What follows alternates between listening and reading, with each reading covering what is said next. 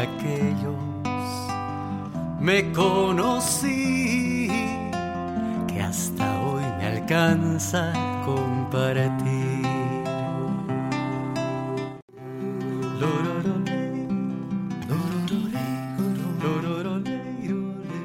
Bienvenidos, bienvenidas a todos y a todas a este espacio. Muchísimas gracias por darse el, tiempo de, de, acompañarnos en esta que va a ser el, la charla número 13 de la iniciativa Simbiontes, Voces para el Bienestar Integrativo, que hemos creado con Ale hace un año, más o menos. Ajá.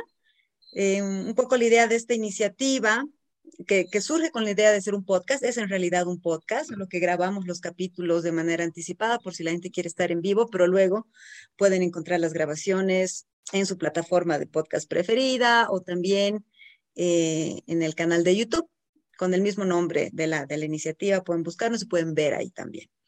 Un poco la intención, la idea de esta iniciativa es buscar em, rescatar diferentes miradas, voces, experiencias, conocimientos, etcétera, más allá del, del, nuestro, de lo que nosotros podemos compartir en el marco de lo que es el bienestar integrativo.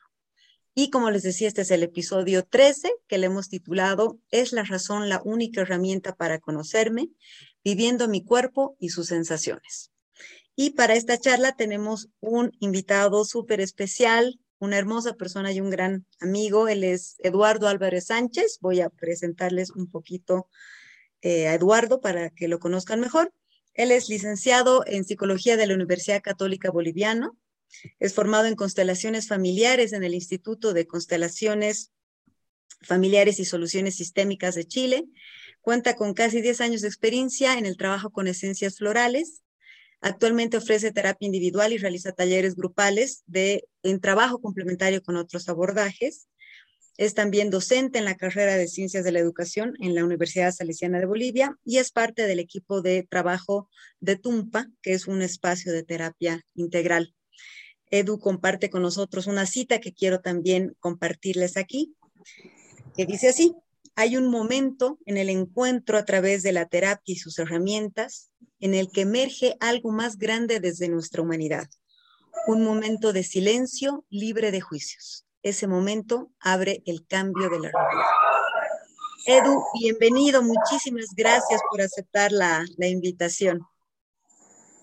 Gracias, Toy, gracias, Ale, Estoy contento por, charlar con ustedes, por la pulcritud con la que preparan este encuentro y es también toda una lección ese manejo que tienen tan lindo de todos los detalles, de toda la preparación. Súper. A ver, desde chica eh, un mensaje. Con, los perritos ahí. Están sí, se escuchan, perdón, pero es que así es mi vida, mi modo. Pero está llegando mi familia, o sea que ahora es locura Pero ya se van a cambiar. dale, dale, vamos. Les estaba comentando que un mensaje que he recibido y que realmente se me ha hecho carne es el cuerpo es un buen esclavo, pero un mal amo, dando a entender que al cuerpo hay que dominarlo con la razón, que a sus señales es necesario controlarlas, porque si lo dejamos a cargo, el cuerpo hace lo que quiere sin ningún control. Todas estas ideas, por supuesto, reforzadas por tantas creencias que asumen al cuerpo como débil, como ingobernable, como sucio, como primitivo, y además de toda esta sobrevaloración de lo racional por encima de lo intuitivo o de lo emocional. Y sin embargo, conversando con, con Rosy en nuestra propia experiencia y la gente con la que trabajamos, en lo que vamos leyendo y estudiando, cada vez estamos más convencidas de que el cuerpo tiene una inteligencia que la razón no entiende. Tiene una inteligencia más primaria, ¿no? Y su único objetivo es que estemos bien, que estemos en equilibrio. Es más, cada vez me doy más cuenta de que cuando mi razón interfiere en las señales que recibo de mi cuerpo, me desconecto de, esa sabiduría. Tengo que volver a mí y repetirme que mi cuerpo es mi aliado y no al revés. Ahora, obviamente tampoco se trata de eh, poner este lado más intuitivo por encima de lo racional y de seguir más bien fragmentando nuestro ser, pero sí de ser conscientes de que como seres integrales, cada una de estas partes tiene un rol, tiene una voz válida y legítima y que en conjunto forman nuestro, nuestro ser, ¿no? Nuestro ser auténtico, que se manifiesta a través de nuestro cuerpo. Este episodio queríamos dedicarlo a hablar sobre la relación con uno mismo o con una misma y conversando con Edu sobre cómo podíamos abordar esta conversación, surgió esta idea em, de que una herramienta espectacular que tenemos para autoconocernos y por tanto para cultivar esta relación interna con nosotros mismos es el cuerpo y sus emociones y sus sensaciones. Así que gracias Edu por acompañarnos a explorar estos temas. Edu, en nuestra eh, conversación previa nos has comentado sobre el concepto o el enfoque de la fenomenología. ¿Nos puedes contar un poco de qué se trata este enfoque y cómo lo has ido integrando a tu práctica profesional? La fenomenología sí es, es una linda puerta, una linda manera de explicar esto, porque la, puerta de lo racional siempre es, necesaria, siempre nos sirve y siempre nos ayuda a sentar lo que estamos viviendo a través del cuerpo. Y la filosofía es, necesaria siempre, ver qué está detrás de algo que estás planteando, proponiendo. Em, bueno, la, la, filosofía desde Hegel plantea la sensación y la percepción como unas puertas para entrar, unas puertas de ingreso a nuestra interioridad, al espíritu. Eh, y la forma en que, en que vibramos, cómo resuena desde nuestro cuerpo esa manifestación de la vida, que es lo que genera movimiento. Eh, les confieso que no he leído profundamente a, Hegel, he leído fragmentariamente, pero me fascina la idea, eh, la búsqueda desde la fenomenología en ese sentido.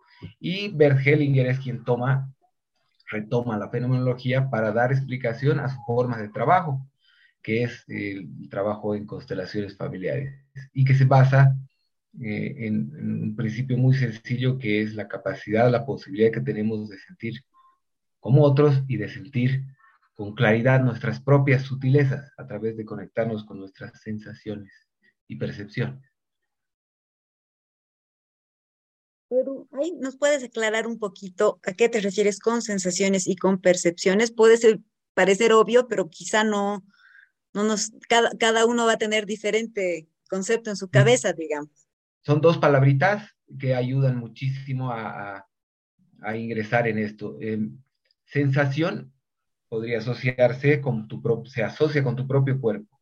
En este momento estoy sentado, estoy en la casa de una amiga, una familia amiga muy querida, eh, siento mis pies encima de mis zapatos porque me los he quitado, siento eh, mis manos en mi, en mi pecho que las tengo ahí puestas, son mis sensaciones. Y las percepciones podrían asociarse a lo que está, tengo un calendario al frente, eh, percibo que estoy cómodo aquí, que, he sido bien recibido ampliamente por ustedes, por la casa física en la que estoy, por, eh, por la circunstancia que se ha dado que nos ha llevado hasta este momento. Entonces, eh, hay, un montón de cosas que hay en tus percepciones. Eh, cuando viene una persona a atenderse, puede percibir que yo tengo un, la intención de sanarla, que yo le quiero dar algo porque ha venido y ha, recibido una sesión de terapia y que tiene un costo económico y todo, y puede percibir, si es que yo tengo la, digamos, me engancho con la idea de la urgencia de sanarla, lo va a poder percibir, ¿no? Entonces percibimos un montón de cosas de la otra persona que está ahí frente a nosotros. Las sensaciones de nuestro cuerpo y las percepciones de lo que nos rodea. Sí, sí. Para fines eh, didácticos de lo que estamos viendo, es, es, muy bueno plantearlo así. Y en realidad, yo lo planteo así siempre porque mi trabajo con esto es de la conversación frente a frente, ¿no? Eh, me gusta mucho la, la, la palabra, eh, tengo una gran afición por la literatura también. Y eh, lo que yo quería hacer cuando he entrado a la, a la universidad es, es un buen conversador. Creo que uno de mis dones va por ahí. Entonces, este tipo de diálogo se da desde ahí, ¿no? Desde el, cómo te encuentras con el otro, cómo, cómo te percibes, cómo lo percibes. Eh, y como punto de partida, si tenemos eso como punto de partida, podemos llegar a muchos lugares.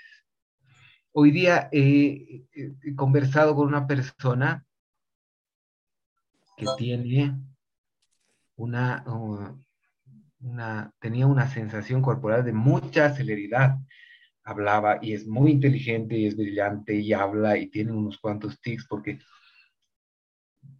porque así se, se manifiesta su ser. Y em, por un momento dije, no, vamos a poder entrar a este lenguaje. Y lo primero que me dijo fue eh, que, que, en las cosas, eh, piedritas y, y, otras, otro tipo de cosas, no cree y que la constelación sí le parecía interesante. Entonces era una primera cosa, ¿no?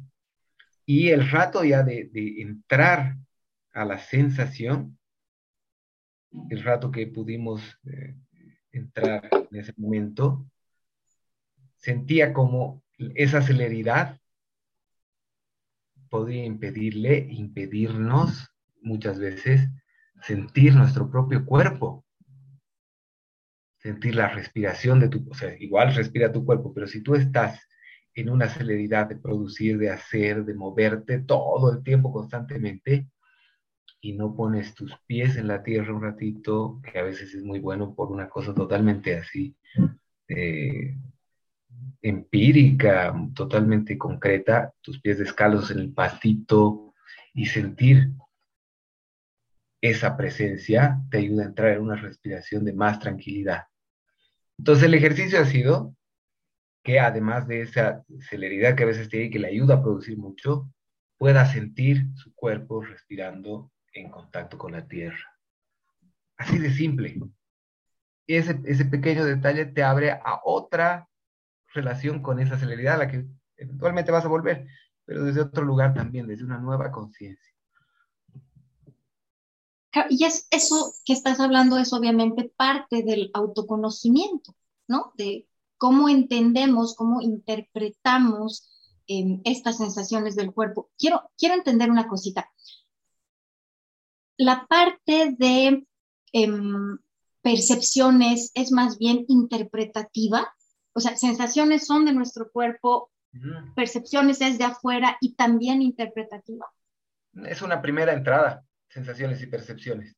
Lo, tomo porque como palabras nos remiten a algo pequeño que luego te va a llevar a, algo más grande. Han visto cómo desde la, desde la sensación de su propio cuerpo, con cierta celeridad, con ciertos tics, se ha llegado a esa profundidad de eh, respirar profundo y conectarse con los pies descalzos sobre la tierra. Entonces es una buena entrada porque son palabras los conductistas podrían decir, unidades básicas de análisis.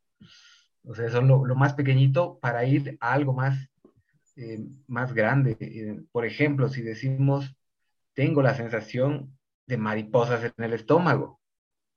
Es una sensación que te lleva a una imagen, o sea, a partir de la sensación entras a una imagen de muchas lecturas posibles, mucha emocionalidad, de subjetividad inmensa y a la vez imagen Entonces sirve para varias personas, sirve para varias subjetividades, pero la hemos tomado desde la sensación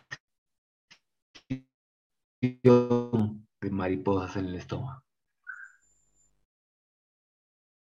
Y ahí, Edu, en la charla que teníamos previa, tú nos referías justamente a, a este encuentro con nuestras sensaciones y percepciones y cómo esto, como nos estás ahorita llevando a eso, creo, cómo nos ayuda un poco a trabajar nuestras, a trabajar, a entender, no sé bien cuál sería la palabra correcta o ideal, nuestras emociones. O sea, está como muy vinculado, puede estar muy vinculado, puede llevarnos. ¿Cómo? Explícanos un poquito, llevarnos un poco en este camino, digamos, de cómo estas sensaciones y percepciones pueden llevarte a comprender y entender las emociones y por qué esto es importante. Desde tu enfoque terapéutico, ¿no? Sí, sí, estoy viendo, estoy, estoy buscándole. Si me permites, eh, va a tener más fuerza si, me, si tú me regalas una sensación, me dices una sensación, la que, la, que quieras. Mm, digamos, hormigueo, no sé si sirve hormigueos en las manos, por ejemplo. Es perfecta, tiene, tiene mucho sentido. Eh, hormigueos en las manos. Eh, y eh, el, digamos que yo empiezo a sentir en este momento ese hormigueo o busco resonar por algún lado con ese hormigueo, no es que voy a, no es necesariamente, estamos en una entrevista, estamos en un contexto de charlar, de, digamos, didáctico, entonces no, no necesariamente, y no es mi intención dar con tu sensación como tal. Claro. Pero detrás del hormigueo que hay, hormigueo en las manos. Eh, yo puedo sentir cada uno, esto es parte de los ejercicios además corporales, a qué les lleva como imagen mental el hormigueo en las manos. Ningún hormigueo en las manos va a ser igual al otro, ¿no? El mío me lleva a una especie de ansiedad, digamos. Por ahí podría entrar. Y de querer llegar a algún lugar y me mueve como si se quisieran desprender mis isquiones de la silla y levantarse. Quiero llegar a algún lugar. El hormigueo en las manos me da la sensación de que quiero llegar a algún lugar. La mejor manera de llegar a un lugar es no querer llegar a ningún lugar. Entonces, trato de ser más lento el hormigueo de mis manos. Y a partir de ese hormigueo, que ya lo he reconocido como, le he dado un nombre, como ansiedad. estoy dando una charla, tengo que llegar a algún lugar. Eso me ha producido ansiedad. Inmediatamente la nombro, baja un par de cambios la ansiedad. La respiro y la forma en que articulo mi discurso se hace más, más presente, me siento más cómodo en mi voz, me siento relajado, puedo hacer más pausas. Respiro profundo y siento mi pecho. La intención de conversar con ustedes desde el centro del pecho. Y me relajo. Ha desaparecido, se ha ido al menos por un momento se ha ido el hormigueo. Y al sentir mi corazón, he hecho un camino desde el hormigueo a las manos hasta el corazón. Y ya he dado una charla. O al menos una parte de una charla. Ahí, a ver, lo que me estás diciendo, cómo lo interpreto también desde mi propia experiencia digamos, o sea, el hormigueo es la sensación, pues, solo para hacerlo así bien didáctico, como dices, ¿no? El hormigueo es la sensación que me ha llevado a partir de la experiencia, quizá cada vez que he sentido hormigueo, estoy logrando identificar una emoción que es la ansiedad. Lo que he ido yo aprendiendo en mi propia experiencia es que antes quizá llegaba a identificar la ansiedad, pero mi razón ese rato decía, ¿por qué estás ansioso? No tienes motivo de estar ansioso. Y si está, entonces empezaba a ponerme más ansiosa porque quería que mi razón me dé la fuerza suficiente para dejar de estar ansiosa porque no había motivo racional para estar ansiosa. Y me fue muy mal. Lo que estoy ahora aprendiendo, si sirve un poco, digamos, como ejemplo a lo que nos estás contando, es identificar la ansiedad y simplemente sentirla y dejarla que fluya. O sea, justamente emoción de moción de movimiento, ¿no ves? De latín. Dejar que, que mueva, que, se que fluya y se va, porque las emociones fluyen como el río. Así, lo que me estás diciendo me ha, hecho, me ha traído tal cual mi experiencia a partir del ejemplo que me has dado. ¿Te resuena, Edu? O sea, más o menos así con lo que te cuento. Sí. Porque lo has llevado a una imagen de fluir como el río, ¿no? Y eh, las imágenes nos ayudan, pueden darnos una gran eh, irradiación eh, a las personas que estamos hablando, a las que nos están escuchando, y ya eso es, es un contenido, ¿no? Ahora no es tan fácil a veces, o sea, por eso los ah. desafíos están ahí. Yo soy, uh, me manejo con la palabra y tengo un gran desafío que es el orden. Y tengo cierto orden porque ya atiendo bastantes años, ¿no? Entonces ya hay cierta lógica que sigue, cierto.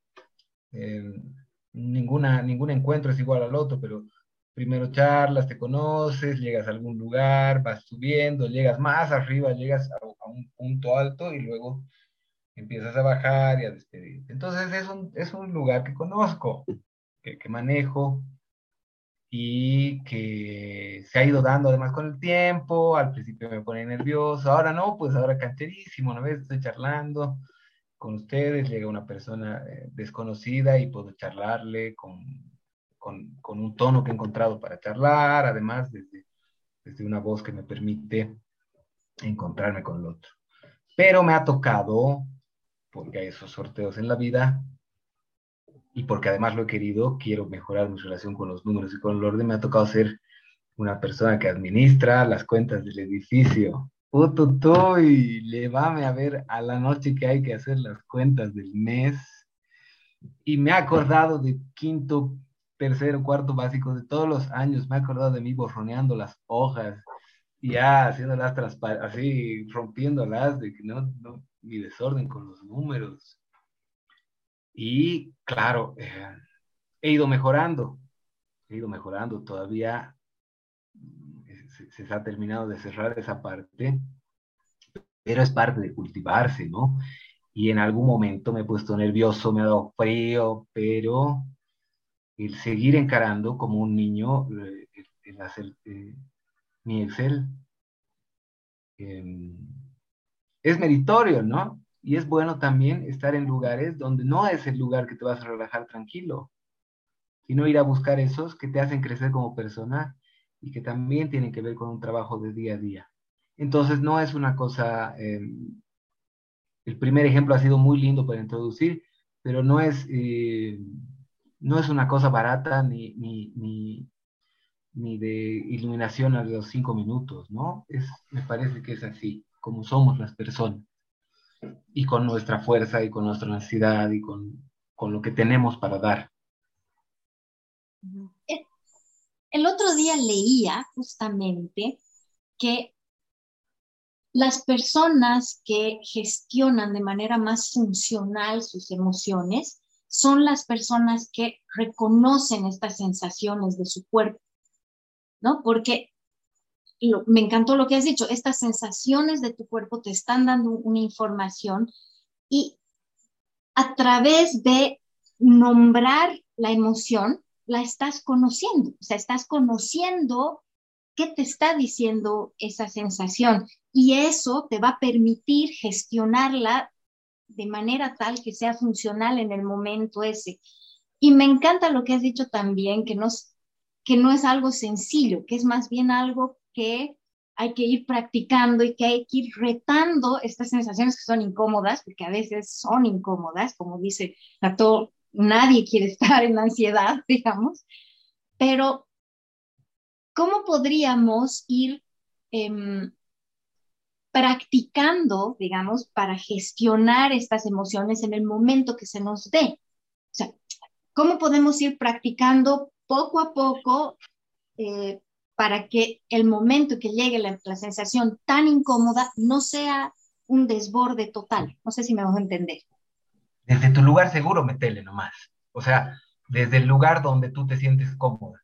A mí me gusta... Eh, es como cultivar una plantita. Los primeros días la ves todos los días cuando es un bebé que recién llega a tu casa, tu plantita, y todos los días estás atento y la miras y ves cómo está, si le han crecido sus hojitas. Después tal vez ya no es tan necesario verla todos los días. Pero es una disciplina, ¿no? Y desde el lugar seguro es bueno. O sea, y también ponerle el nombre que tú quieras, ¿no?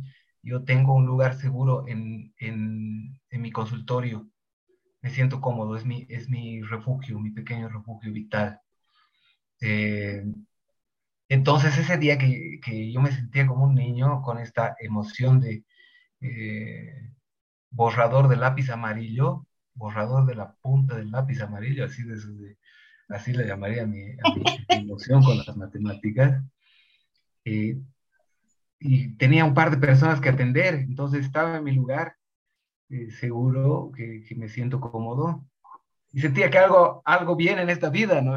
Entonces, el rato de sentirte totalmente absurdo, sentirte un, un, ser que se ha quedado pequeño en una parte de su vida, en un aspecto, sea cual fuera, sabes que hay otras cosas que has sostenido, que has hecho bien, que sabes manejar. Y cultivas esta nueva disciplina desde lo que eres ahorita, valorando lo que eres, lo que haces, cada movimiento que tienes. Edway, a ver, estoy pensando igual un poco, tú como terapeuta, no sé cómo llamarlo, digamos, ¿qué peligro, lo, voy a llamar así porque no encuentro otra palabra, ves tú en esta desconexión, por lo menos como percepción, otra vez no estoy segura, de que la mayoría de las personas nos estamos desconectando de nuestras, si no tanto de las sensaciones, aunque creo que también, porque renegamos muchas veces de las sensaciones, porque hay como dice Lala, algunas sensaciones incómodas, renegamos a veces de las sensaciones y nos vamos desconectando entonces un poco de las emociones. Eh, y lo racional como que va dominando. ¿Qué peligro encuentras tú como terapeuta de que las personas hagan eso mucho en sus vidas, digamos, ¿no? ¿Crees que hay algún peligro en el sentido de, no sé, pues que les va a dificultar su vida, que no van a encontrarse, no van a ser felices, no sé, lo que, lo, de, lo que se pueda hablar, digamos, ¿no? No sé. perdón, sobre racionalizar, ¿todo? O sea, racionalizar demasiado las emociones, no sé o sea, que la, que la razón, te o sea, que la razón domine todas tus decisiones. Y por, y, por lo tanto, y no, no te vayas desconectando más de tu emoción y renegando de tus sensaciones y emociones, y la razón va ganando, digamos, ¿no? O sea, yo siento que un poco las personas estamos yendo en ese camino. Entonces, no sé si, si más o menos me dejo entender ahí, ¿cómo tú percibes? ¿Crees que es esto medio bueno, malo? No sé, para no llevarte tanto, aunque aquí estamos ya dando alguna tendencia, digamos, pero ¿qué opinas tú sobre eso? Nos hace daño, o sea, cada día con una cosita, pero tenemos tantas eh, cargas por esa eh, racionalización y no permitirnos que hay un sinnúmero de, males que nos creamos ahí, de acumulaciones, de, de maneras que nos desgastan. Es como, como andar con tu llanta pinchada y tú dices, no, pero con pinchada se maneja. O sea, yo manejo bicicleta con la llanta pinchada desde que era guagua, y ahora tengo 40 nomás es.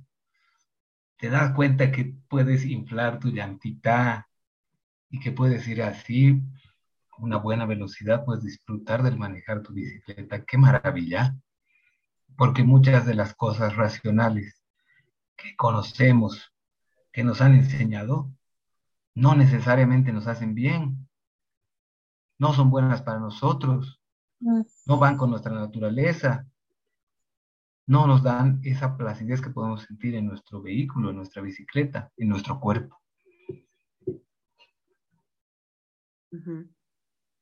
y, esta cultura nos, nos empuja un poco a esa desconexión, ¿no? Lo que hablábamos, lo que hablábamos, hablamos en todos los podcasts, esta desconexión al final de cuentas es, creo yo, lo que nos está realmente perjudicando en este bienestar, ¿no? En ser realmente plenamente lo que hemos venido a hacer. Sí. Ahora, qué maravilla que estemos por Zoom, que ustedes estén en un lugar y en otro, muchas personas escuchándonos, y que podamos resonar en alguna sensación, en alguna emoción, que podamos conectarnos, ¿no es cierto? Que, eh, que yo sienta eh, que les haya transmitido, que ustedes sepan que yo estoy con mis, con mis pies mm, sin zapatos y que, y que me siento cómodo y, y que y que de pasar de hormigueo puedo pasar a eh, calorcito en el centro del pecho. Entonces, con eso siempre se puede, siempre se puede jugar, ¿no? Eh, la posibilidad de jugar no tiene que, o sea, siempre tiene que estar.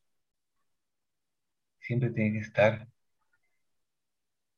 ¿Cómo jugamos con eso? ¿No? Esa desconexión está, es una tentación que está ahí siempre. Requisito a, a nuestra mano, ¿no ve?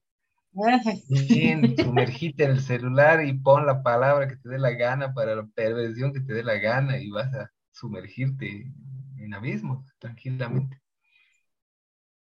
Es que es muy cómodo evadirse así también, ¿no? O sea, realmente... Eh, eh, o sea, justamente eso que dice Lale, perdón, Edu, creo que es tan importante. O sea, también usamos un poco la razón otra vez para no validar las ciertas emociones o lo que, o lo que hablamos hace un ratito, ¿no? O sea, renegar de ciertas sensaciones y ciertas emociones que han sido catalogadas como malas porque no nos gustan. No sé, el dolor, este, la ansiedad, el miedo, eh, tantas cosas que son parte de la vida, pero como no queremos sentirlas, las queremos esconder. Y yo creo que es tremendamente dañino porque es, o sea, es, parte, es la vida digamos, ¿no? Es parte de la vida y, renegar de eso, yo lo único que creo que logramos es generar es un poco lo que dice, o sea, desde generar bloqueos, cosas en el subconsciente, tantas cosas que están ahí y, no logramos ver más allá, no sé, o sea, avanzar a nivel más sutil, digamos, ¿no? O sea, y que tratamos de que lo racional sea más fuerte y lo racional se haga la burla de lo intuitivo y lo racional, ¿no? Es también un poco esta pelea, lo racional por sobre lo intuitivo y la sensación que creo que también es algo que esta sociedad ha manejado mucho y que desde mi perspectiva igual es súper dañino porque nos ha alejado de la esencia desde mi perspectiva. Yo creo que somos seres más, bueno, somos seres integrales, pero este tema más intuitivo, más espiritual, siento que es algo más más profundo y que nos aleja un poco eh, cuando queremos que la razón sea lo más poderoso, digamos, ¿no? Eso siento un poco, ¿no? O sea, yendo un poco a la pregunta que, que, que, te decía, como tratando también de dar mi perspectiva desde, desde, ese, desde, desde ese punto, digamos, ¿no? Sí, sí. Um,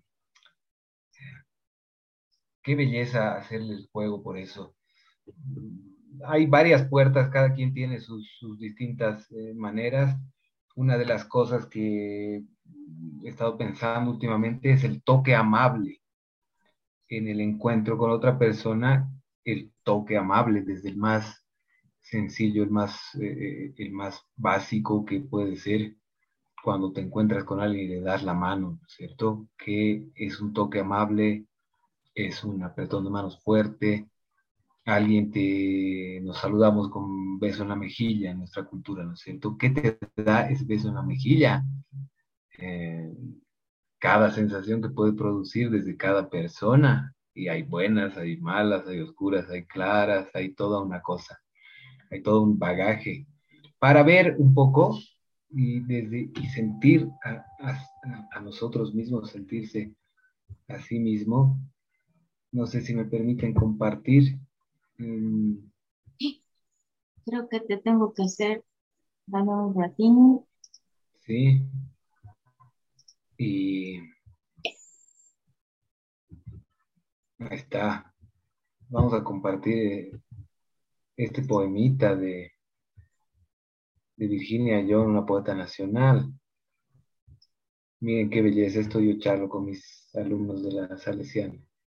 A partir de esto nos charlamos. Menstruación, Virginia Ayllón. Un río en el que me mezclo con las anteriores y posteriores mujeres que soy. Una tierra en la que vuelo sin más prenda que las arañas que tejí. Un cielo en el que vibro entre sales, maderas y metales que expulsé. Un apacible cuerpo acuoso, celestial y terreno que me promete ser mujer. Qué belleza, o sea, qué sensación con tu, con tu propio cuerpo. yo puedo ver ahí una mujer contenta consigo misma y con esta, eh, con esta erupción de volcán, con esta ebullición que puede ser la menstruación. Qué belleza hacerle un poema, algo tan cotidiano y corporal, ¿no? y además tan, tan amoroso y aceptando este aspecto que muchas veces es infravalorado por, por la sociedad, ¿no? Como, como lo que decía al principio, como sucio, como, ¿no? O sea, la menstruación hay que ocultarla, nadie la tiene que ver, o sea, qué lindo reivindicar esa parte desde, desde esa mirada tan amorosa. Me encantó el poema. Sí, sí, es un toque amable. Mm. A partir del toque amable de la poeta consigo misma, eh, nos ha regalado el que podamos transmitir un toque amable leyendo ese poema desde la voz de un hombre y que sea mm. amable. Eso es una cosa de lo más sencilla, pero a la vez es bella. Absolutamente. Sabes que la sensación en mi panza ahorita son, mm, no sé cómo te explico, es... Ahí estamos. mi cuerpo hablando. Ya estamos trascendiendo la, desconexión a través de la conexión de Wi-Fi, ¿no ve? Sí. Maravilloso. Maravilloso. Y Edu, esto que dices del toque amable, creo que es también importante en relación a, a, lo que hablábamos los tres hace unos días, ¿no? este hecho de que la relación conmigo misma se construye también a partir de la relación con los otros y las percepciones que tenemos de nuestro entorno, otra vez entra ahí. Contanos un poquito más de esto, cómo, cómo tú ves esto, cómo es esta construcción del, uno en relación a, los otros, o cómo se evidencian las sensaciones y las percepciones y las emociones entre, entre unos y otros, digamos. Voy a retomar el discurso de la llanta pinchada nos han enseñado, y es una información que se nos ha, dado racionalmente, que eh, la bicicleta anda nomás con llanta pinchada o medio desinflada. Está medio desinflada, se te va a doblar el manubrio, pero seguir nomás. Y se va frenando, se va frenando, se va frenando. Y siempre va a tener la posibilidad de restaurarse. O sea, la llanta pinchada podrían ser todos esos contenidos que nos enseñan en un lugar y en otro, que son un bagaje de nuestros padres, de nuestros abuelos, de nuestros profesores, y que no necesariamente nos van a hacer bien. Mm. No es por ahí, hablas con, tu, con lo profundo de tu ser, con tu, con, tu alma, y dices, no, la llanta pinchada, no. Yo siento que hay algo mal, no sé, no sé cómo se inflan llantas, no sé cómo se, eh, se, arregla un, un manubrio que además se hace arruinado por, por la llanta delantera que tengo pinchada. Y claro, te las buscas y, y, haces un camino, un recorrido que te, puede ayudar a encontrar y es apasionante ese camino, ¿no? Entonces, primero es un camino de ese contenido racional, mental que nos han dado, y limpiarlo, porque hay ideas que nos hacen bien, hay palabras que nos hacen bien, hay un contenido racional que nos hace bien, pero no siempre es el que nos han dado. Nos han podido dar basura, nos han podido dar gato por liebre en nuestra formación. Y al irte limpiando, al ir dándote cuenta cómo puedes darle aire a tu llantita, eh, tienes desilusiones. Desilusionarse es un gran camino de crecimiento. Mi mamá me ha dicho que así era traer guaguas al mundo, que tenía que ser cagando. Y no necesariamente había sido así. Ha venido esta amiga que ha tenido su guagua y que en el fondo siento algo de envidia por ella. Y la ha pasado divino en su embarazo. Le ha dolido su parto, pero lo ha pasado divino. Y yo le he creído a mi mamá. es una desilusión grande, porque le sigues creyendo además. Dices, he perdido todo este tiempo, ¿qué me ha pasado? Entonces, vas limpiando. Hoy una cosita, mañana otra cosita. Y un camino para esa es la disciplina, que puede ser la disciplina de eh, estar conectado con tus sensaciones. lo que me, dan ganas ahorita de comentar es qué responsabilidad tenemos en nuestras conversaciones, o sea, porque nuestras palabras generan realidades. O sea, esto que estabas contando del mensaje que he recibido de esta mamá ha creado una realidad en mí que cargo hasta no sé cuántos años, ¿no? Que qué responsabilidad tan grande. Y qué lindo a la vez poder tener esta herramienta de la conversación para permitirnos que la palabra del otro nos permee también, ¿no? Y poder crecer en esa, en esa relación, que nos defina también o nos transforme a nosotros. Me, gusta mucho lo que dices, que la palabra nos permee. un, un, encuentro, un intercambio de permeabilidades, ¿no? Así es la, así puede ser la terapia también. O eso puede eh, decirnos mucho de la terapia, esa, esa frasecita. Y ahí también, otra vez, a través de mi experiencia, porque no tengo más que aportar que decir. esa es la vida, todo, por supuesto. Lo más grande. Ajá. Eh, yo igual siento que la razón, por ejemplo, o sea, todo esto que vamos aprendiendo de, de nuestros padres, de nuestro entorno, desde que somos chiquititos y que nos llega además de otras generaciones, ¿no ves? Desde, desde donde lo veas, digamos, eh, está tan en el subconsciente que la razón no llega pues al subconsciente. Entonces, más bien lo que yo he sentido es que justamente a partir de la, de la sensación del cuerpo, de mis emociones, estoy pudiendo trabajar estas cosas del subconsciente que como dices, resulta que no me habían gustado tanto ahora. Otras sí y otras no, pero no lo he podido percibir inicialmente a través de la razón. Sí, al trabajar las sensaciones, mis emociones, etcétera, luego, como decías, la razón me ha ayudado a, aterrizarlas, a, volverlo palabra, a, no sé, a entenderlo, pero llegar ahí y permitir este como cambio paulatino de decir, no, estito que esté en mi subconsciente, no, no lo quiero, la llantita pinchada no la quiero. Es, siento yo que en mi caso ha sido prácticamente totalmente a partir de, de, la decisión de tratar de conectarme más con mi cuerpo, como dices, puede ser a partir de las sensaciones, de, no sé, pues tantas otras herramientas que puede haber, pero aquí estamos hablando sobre todo de sensaciones y emociones, ¿no? Sí. Entonces, Sí, súper lindo lo que dices, es, muy claro como lo dices. Eh, lo simbólico entra directo a nuestro subconsciente, por eso los símbolos nos ayudan mucho, los rituales también.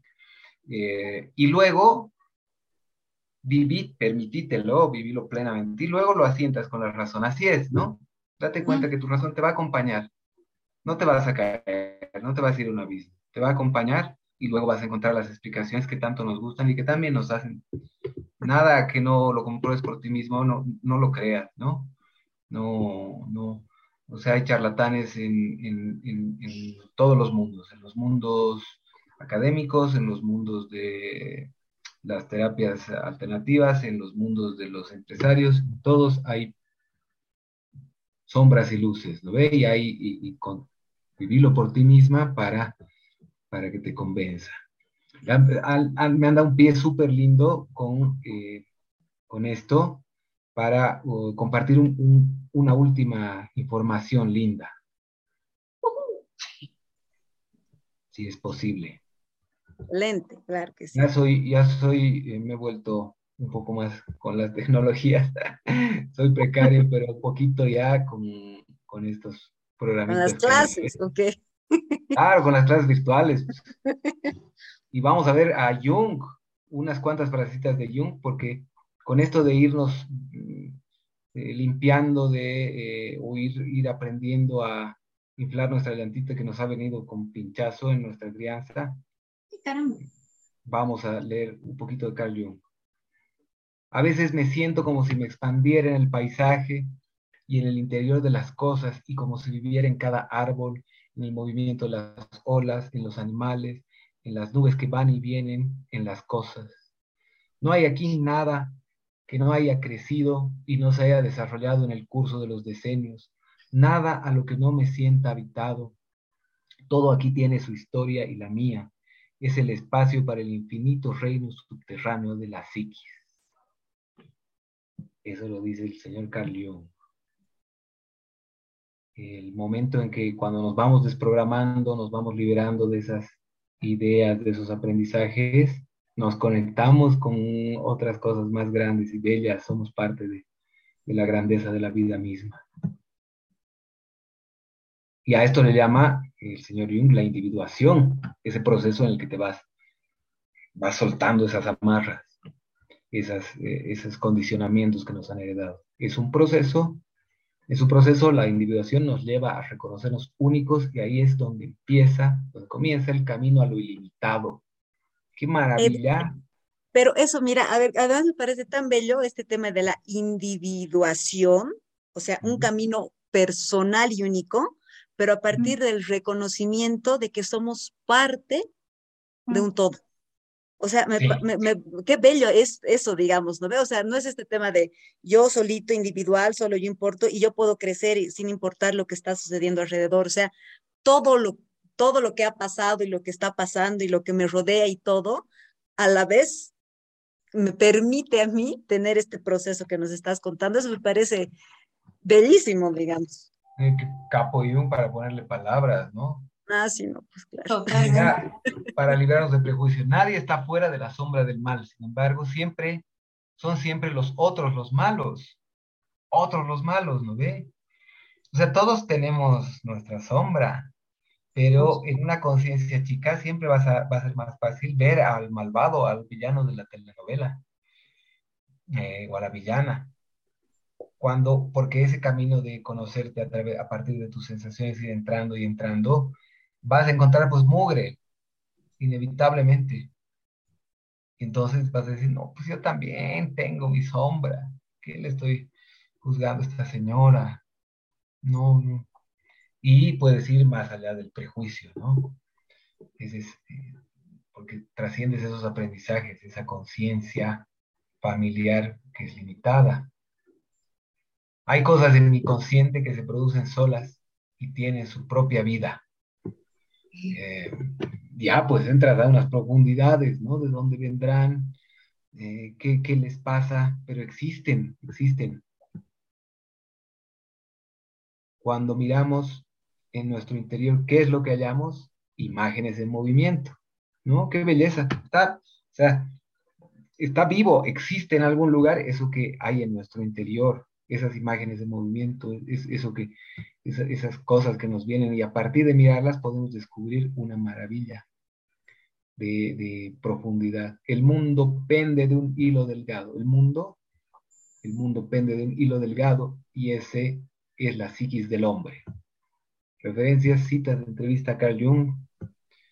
Me ha faltado tiempo para la, entrevista puntual, pero está en YouTube. Ustedes pueden ver, es un señor así mayor, pero con, un discurso tremendamente amplio y bello. Eh, el mundo pende de un hilo, es la psiquis del hombre, qué maravilla. O sea, qué contenidos nos ponemos. Eh, a mí me encanta este, este contenido de, eh, del fluir de las agüitas, de ese fluir de aguas que puede ser un río, de emociones contenidas, que puede ser la menstruación que nos está limpiando, que las está limpiando. Y si resonamos con eso, eh, aprender mucho del respeto hacia eso desde eh, la masculinidad también.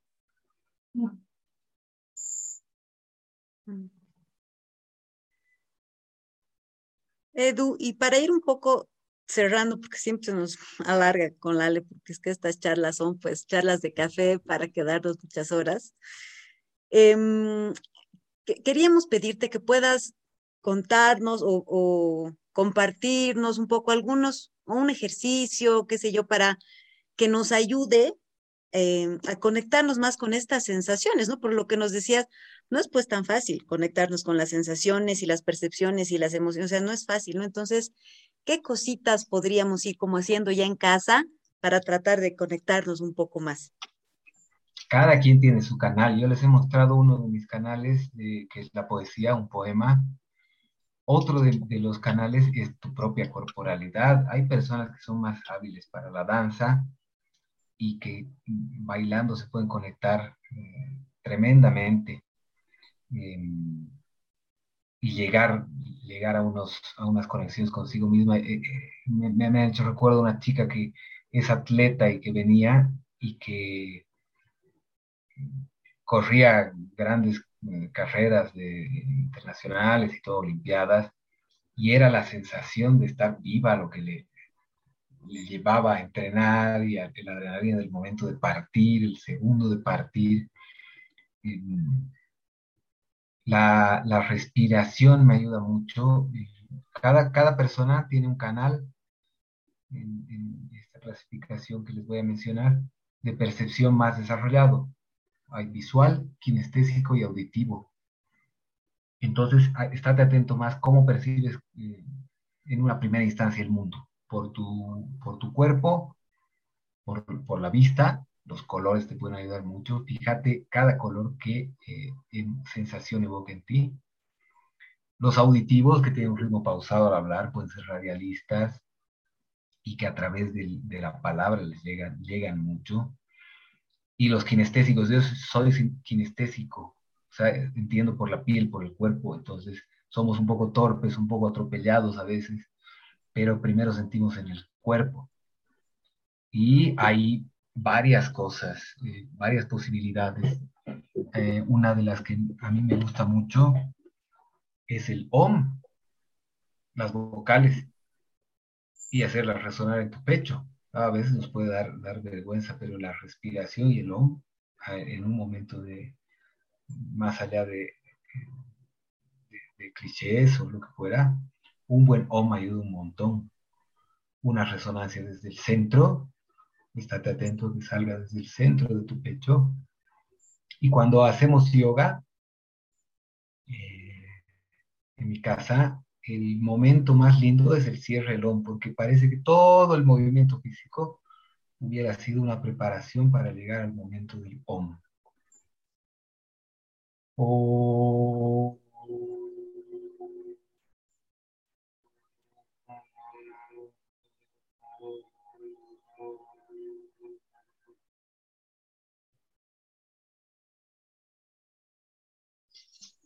Hay un ejercicio bello que es tomar las vocales de tu nombre y eh, hacerlas sonido, hacerlas como se hace el hombre. Y podemos hacer un canto, a ver si se animan, se animan a a hacer. Yo voy a empezar y pueden unirse. Eh,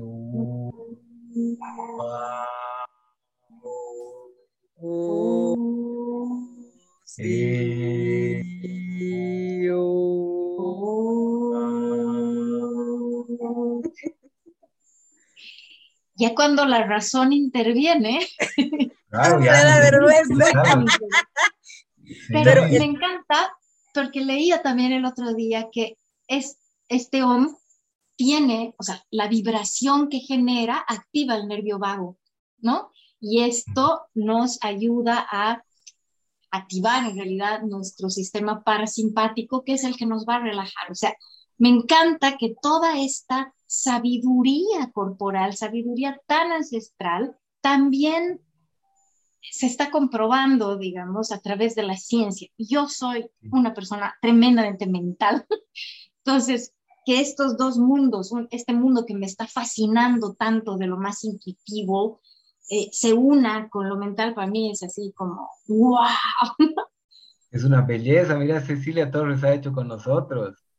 Es una belleza, poner a cantar ahí. ¿Sabes qué? Se siente yo, como soy kinestésico, eh, apasionado y del cuerpo, a veces un poco torpe, pero esto lo, lo, lo he sentido, esa vibración, cómo sale por tu garganta, eh, empieza en tu pecho y luego todo, todo tu pecho está vibrando. Em, es lo que te hace perder miedo al, al, desafine, que yo soy tremendamente desafinado, pero el OM, eh, cuando sale del corazón, sale del corazón, ¿no? Y es una forma, en nuestra cultura, es una, en los términos de nuestra cultura, es un llamadito de ajayu. Cuando has tenido un día pesado, antes de dormir, llamate tu ajayu con tus vocales. Las vocales de tu nombre, di, y unas tres, cuatro, cinco veces, seguro que influyen que descanses mejor. Claro, y el AM desde la visión de la India, digamos que donde surge en realidad el yoga, es la vibración que generas, es la vibración del universo, eso es lo que se mm. plantea, ¿no?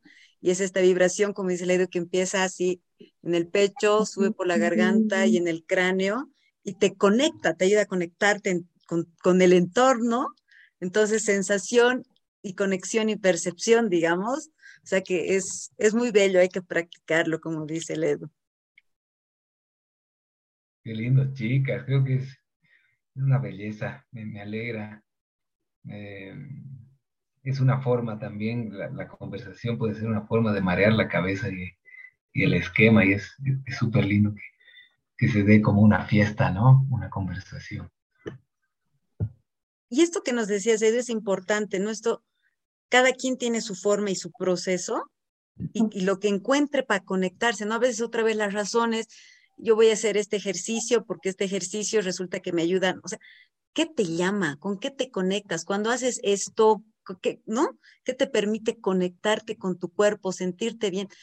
Y claro, eso ya, esa práctica, que puede ser muchas, eh, es lo que tú dices, digamos, ¿no? Pero escuchar nomás, escuchar al cuerpo, hacerle caso, no dejar que la razón te diga, no, esto, no sé, pues esto debería ser porque además eres mujer, entonces, o sea, no, tantas cosas que puede haber alrededor que te definen qué elegir para practicar, para lo que fuera en el día a día, y que no sea eso, ¿no? O sea, que otra cosita que te llame y, animarte a dar el primer pasito, porque si das el primer pasito es mucho más fácil que se te van, vayan abriendo puertas, puertas, puertas. Entonces, también un invitación. Me has recuerdo recuerdo algo que en esos apuntes que tenía de Jung, dicen que Jung cuando había una fiesta, propiciaba algún momento que se salgan de, su, de, sí mismo, o sea, que, que, que, se salgan de los lugares comunes de lo que se hacen las fiestas, las personas, que hagan algo loco, porque es una necesidad de tu cuerpo, así puedes ir cambiando. Hoy día con, con esta persona que les comentaba, sentía la necesidad de saltar alto y mis pies sobre la tierra para sentir más la presencia de los pies sobre la tierra. Saltas y sientes, saltas y sientes. Cuando era adolescente tenía dos amigos que nos juntábamos, no lo íbamos a hacer una fiesta con otras personas, nos daba mucha vergüenza, pero nos tirábamos al suelo a bailar y a dar con los puños en el piso y a dar volteretes y eh, es una forma de así de, de energía. Entonces, una última invitación para este carnaval Ustedes pueden hacer eso sin necesidad de chuparse o un poquito si quieren, también parreados, porque también hay, hay formas en que al inconsciente entra esa información, claro, ah, sin hacer daño a nadie, pero qué maravilla permitirse salirse del marco así, porque nuestro cuerpo está pidiendo eso y sale de una forma u otra. Si lo hacemos conscientes, mucho mejor. Totalmente. Creo que no tenemos, no sé si alguien tiene alguna pregunta o algún comentario que quiere hacer. Ya les había comentado la Ale. Creo que no tenemos por ahora, ¿no? Edu, querido, eso, sí sería por ahora. Qué maravilla. Mil gracias, mil, mil gracias otra vez por darte el tiempo, el espacio, eh, de compartir, de compartir tu experiencia, desde tu experiencia, desde tu conocimiento, desde tu forma de ser esto, esta temática tan importante y tan linda que, que, bueno, que estamos charlando ahora. Muchas gracias, dice la Andre, gracias muchas. Gracias a todos y a todas, por supuesto, como siempre, otra vez por su participación, su tiempo, su confianza en nosotras también para poder aportar, aunque sea un poquitito en este su camino de, de bienestar. Ya saben, queda grabado para los que quieren oír en el podcast, para los que quieren ver y son más visuales, en el YouTube van a poder también volver a ver esto o compartan si creen que puede servirle a alguien. Eh, de mi lado, besos y abrazos a todos y a todas y será hasta la próxima. Edu, no sé si hay algo más que tú quieras comentarnos para ya cerrar este, este episodio. Estoy muy contento, nada más. Estoy, contento y agradecido. Súper, súper. Muchísimas gracias. Gracias por compartirte tan abierta y honestamente. He disfrutado muchísimo la conversación y bueno, gracias también a todos los que se han conectado. Nos vemos en el próximo episodio. Chao, chao, chao. Chao, chao, chao. Me conocí hasta hoy me alcanza compartir.